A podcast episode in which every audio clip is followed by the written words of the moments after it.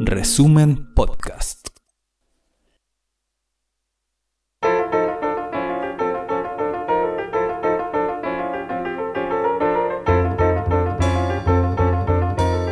Resumen.cl presenta La crónica de Ruperto Concha. Eso que en castellano decimos le salió el tiro por la culata, en inglés se dice he shot himself in the foot. O sea, se disparó él mismo en su propio pie. Y según ya muchos importantes analistas de todo el mundo y todas las tendencias, eso es lo que hizo el presidente de Estados Unidos, Joseph Biden, en su febril intento de someter a Rusia a un infierno de sanciones y aislamiento, tratando de convertirla, según sus propias palabras, en una nación paria, aislada por todos y sumida en la miseria. El analista estadounidense Michael Hudson del medio digital Op-Ed News señaló con asombro que el gran imperio americano, que supuestamente dominaría al mundo entero durante por lo menos un siglo entero, está desmantelándose solito y muy rápidamente, mientras se enfrenta en acciones supuestamente diplomáticas con sus propios aliados para castigar a Rusia en forma demoledora. Por supuesto ha logrado golpear duro la economía de Rusia, sobre todo al apoderarse y retener o congelar por trucos de burocracia financiera, casi la mitad de las reservas de divisas en dólares y euros que tenía el Banco Central ruso depositadas en cuentas dentro del sistema bancario internacional como respaldo del valor del rublo, su moneda nacional. Eso es realmente muchísimo dinero. Nada menos que unos 315 mil millones de dólares que Rusia no podrá utilizar. Pero Rusia además dispone de reservas de oro cuyo valor supera lejos los fondos congelados por Estados Unidos y sus exportaciones esenciales obviamente siguen siendo muy muy rentables. De ahí que China esté poniendo en marcha un sistema bancario alternativo en reemplazo del sistema controlado por Estados Unidos y que, por ello, anularía por completo la efectividad de las sanciones estadounidenses. En respuesta, Estados Unidos ya lanzó advertencias de aplicar contra China otro terrible paquete de sanciones económicas que según Biden serán devastadoras y destruirán irremediablemente la economía de China. Bueno, ya veremos luego lo que pasará si Estados Unidos se atreve a aplicar sanciones también contra China. Pero veamos por ahora cómo Joseph Biden se está quedando cada vez más solo, rodeado de muchos sirvientes a sueldo y muy pocos amigos.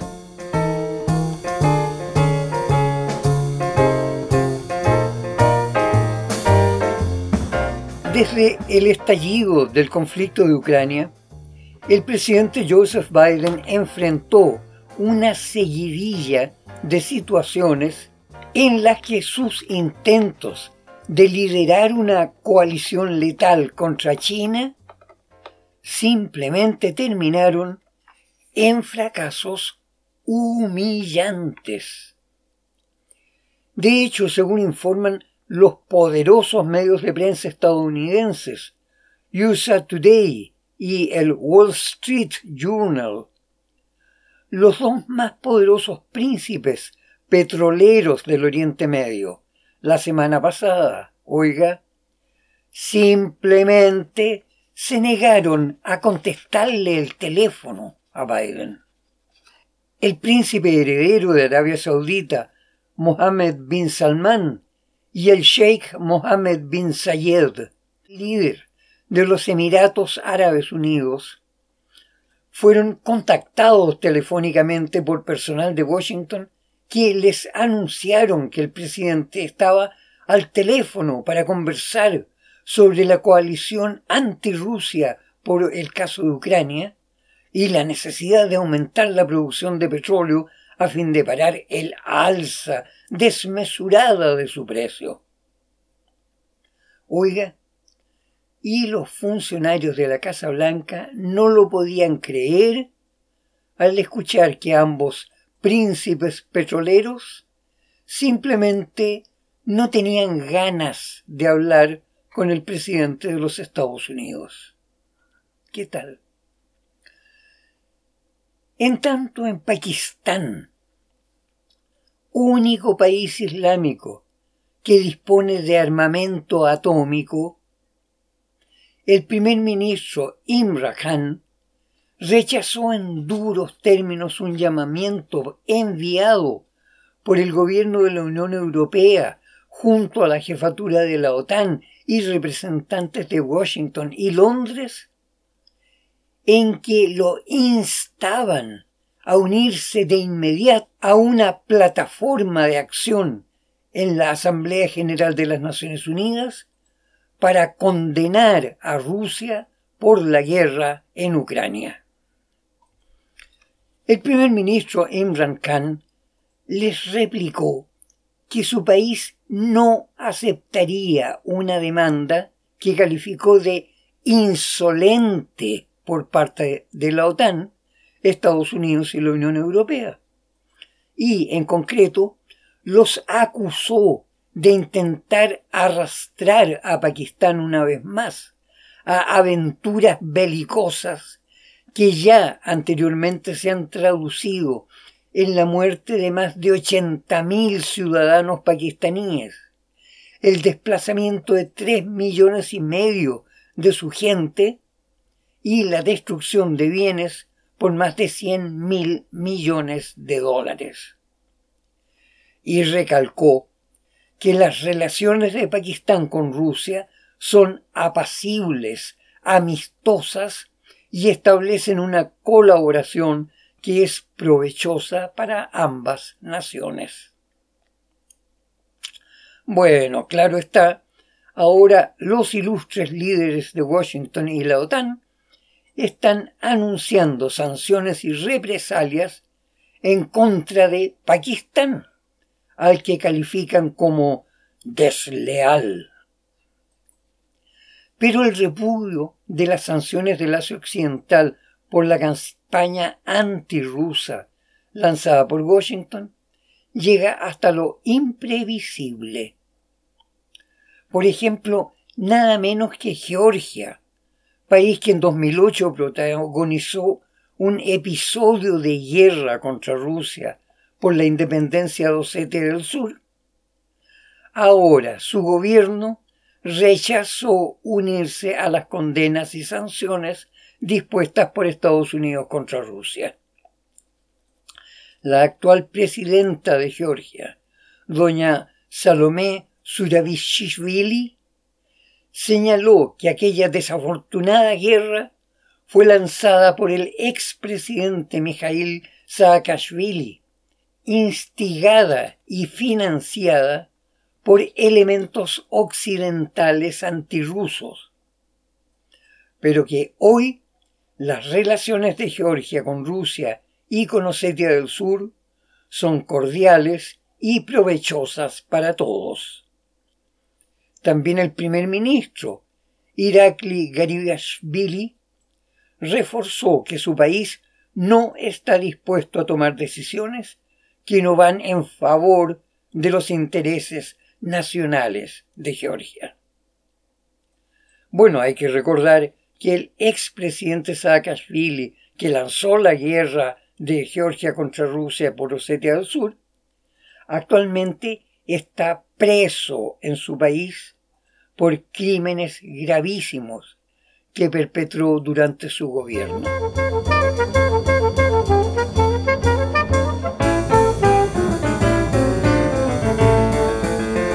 Pero es preciso volver al campo de los aliados de Estados Unidos.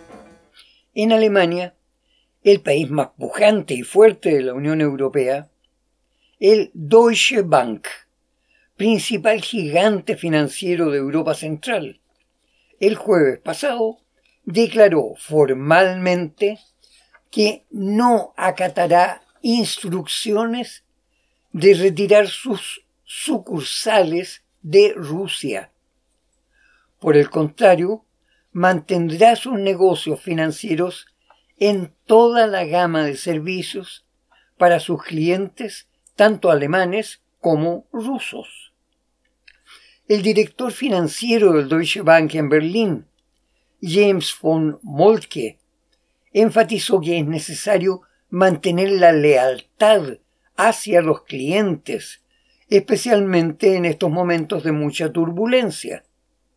Más allá de la política internacional, nos debemos a nuestros clientes que confían en nosotros, dijo von Molke.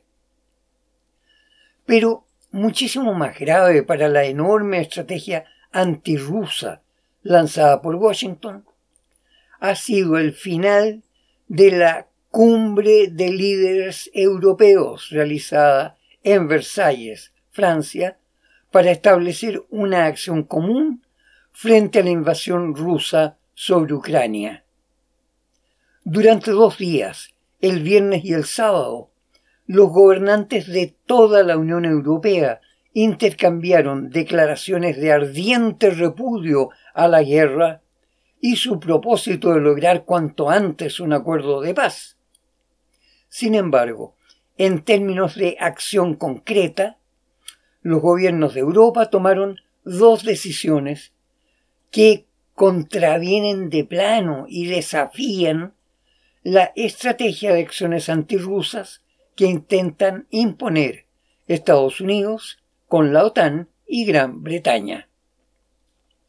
De partida, la cumbre de la Unión Europea rechazó aplicar sanciones de cualquier tipo contra Rusia en el campo de abastecimiento de gas y petróleo y que procurará restablecer de inmediato la importación desde Rusia de esos combustibles esenciales.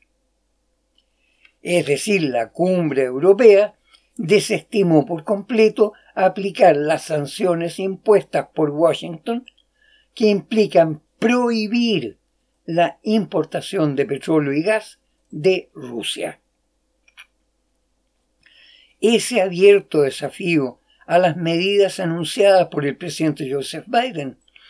Se vincula claramente al descontento general de las bases sociales de toda Europa por el desastroso deterioro de la economía, producto de las decisiones políticas antirrusas aprobadas por la jefatura burocrática de la Unión Europea, que es obediente a los dictados de Washington y la OTAN.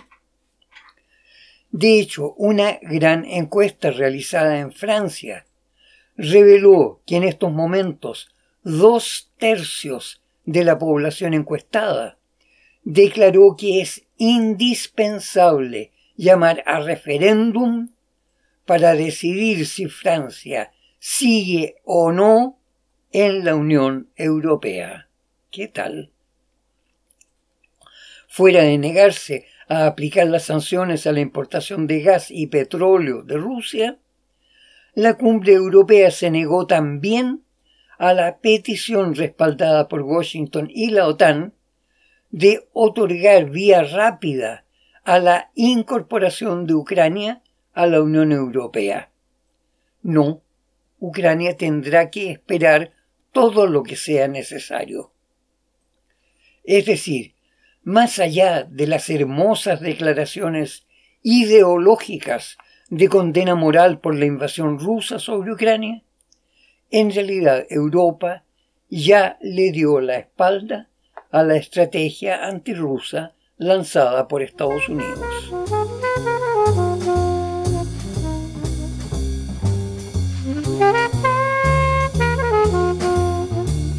En tanto, en Estados Unidos, la decisión de Joseph Biden de prohibir la importación de petróleo de Rusia está teniendo efectos económicos también dolorosos. De hecho, importaba diariamente algo más de 18 mil barriles de petróleo desde Rusia a un precio alrededor de 70 dólares el barril, o sea, 7 millones 980 mil dólares diarios. En estos momentos, en cambio, debe comprar ese volumen de petróleo a un precio del orden de los 120 dólares el barril, o sea, 21.600.000 dólares diarios. Y eso equivale a solo un 8% aproximado de su consumo total de cada día. En estos momentos en que la gente común de Estados Unidos está sintiendo la carestía inflacionaria, el gobierno demócrata que encabeza Biden percibe que ante el electorado actual, el gobierno está siendo visto como una rápida decepción, a pesar de la desaforada intensa propaganda. De ahí los intentos de Biden de entablar negociaciones amistosas con los grandes productores de petróleo de Arabia Saudita y los Emiratos Árabes, los mismos que la semana pasada no quisieron contestarle el teléfono.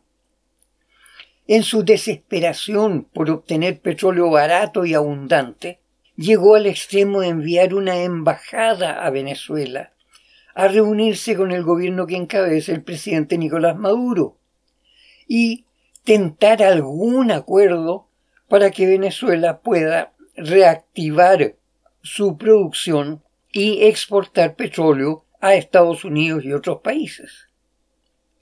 La reunión fue cortés y sin rencores evidentes, pero no se llegó a ningún acuerdo. De hecho, Maduro recalcó que la alianza de Venezuela con Rusia es fuerte y exige lealtad en lo diplomático, lo económico, lo cultural y lo militar, a pesar de que Rusia tiene una economía liberal que es distinta del socialismo bolivariano que tiene Venezuela. Pero pese al fracaso de ese primer encuentro, quedó estruendosamente claro que aquel personaje Juan Guaidó, autoproclamado presidente en ejercicio de Venezuela, en realidad, en estos momentos, es nadie. Y eso ha tenido una dramática resonancia en Colombia, que se siente ahora traicionada por Washington después de haberse dejado convertir en el país enemigo jurado y reconciliable de Venezuela. En estos momentos está culminando la jornada electoral colombiana en que se renueva la totalidad del Senado y los 172 diputados de la Cámara Baja.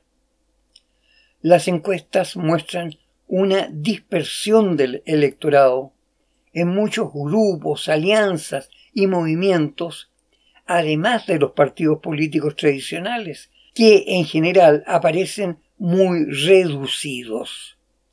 De hecho, el movimiento de Uribe de ultraderecha en estos momentos aparece con solo un 8% de respaldo.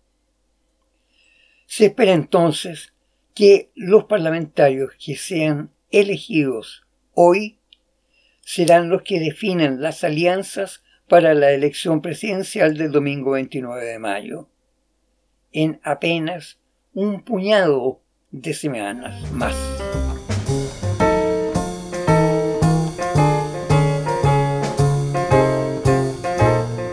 Decíamos que al parecer al gobierno del presidente de Estados Unidos, Joseph Biden, le salió el tiro por la culata en su intento de rescatar la supremacía imperial global de su país. Entre las últimas cartas que está jugando en su mesa estratégica, se incluye la amenaza de iniciar también una arremetida de sanciones económicas contra China si ésta efectivamente establece un procedimiento bancario ultra rápido que sea alternativa al SWIFT estadounidense y que de hecho reduciría a la nada la capacidad actual de Estados Unidos para imponer sanciones. Las monedas digitales como el Bitcoin y sus variantes con respaldo del Estado, como el yuan digital chino o el rublo digital ruso, son las variantes más poderosas para burlar las sanciones y prescindir del aparato bancario SWIFT que controla Estados Unidos. No solo China, sino también Japón se dan cuenta de la importancia que tendrá esa alternativa y de cómo eso le restaría valor a los bonos soberanos de deuda que emite Estados Unidos para financiar cada año su déficit presupuestario. Entre Japón y China tienen alrededor de 12 billones 400 mil millones de dólares que les debe Estados Unidos. Si se llega a una crisis definitiva por una guerra de sanciones económicas impuesta por Estados Unidos, tanto Japón como la China pondrán en venta sus bonos soberanos y con ello esos bonos norteamericanos se depreciarán, valdrán cada vez menos. Si eso llega a producirse, Estados Unidos puede llegar a quedar en bancarrota. Nadie le seguiría prestando plata. ¿Se fija usted? Estados Unidos ha optado por jugarse a fondo, a la desesperada, en un intento de conservar sus exorbitantes atribuciones de control financiero mundial y con respaldo militar en todas partes. Al parecer está fracasando en ese intento. El tiro le está saliendo por la culata o se ha disparado su propio pie. Como ya se venía diciendo, toda esa cosa de la guerra en Ucrania, incluyendo sus clandestinos laboratorios de guerra biológica, no es más que un gran escenario de la verdadera guerra, que es de ambición y riqueza. En todas las guerras los enemigos se acusan mutuamente de que el otro es el mal y que ellos son el bien. Y siempre eso ha sido una mentira. Las guerras no son de los buenos contra los malos, son de los ambiciones que ganan contra los ambiciosos que pierden. Se dice que la fe mueve montañas, y eso es mentira. La ambición es la que mueve montañas. Después viene el miedo, que mueve cerros más chicos. Y por último viene la necesidad, que trabaja con palas y asadones. Hasta la próxima gente amiga, cuídense, hay peligro. Y junto con el peligro siempre está la posibilidad realmente buena de hacer en paz lo que sea necesario.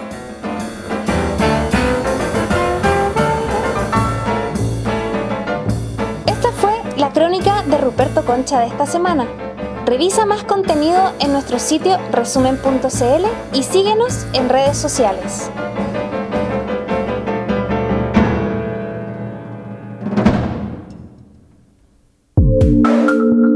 Resumen Podcast.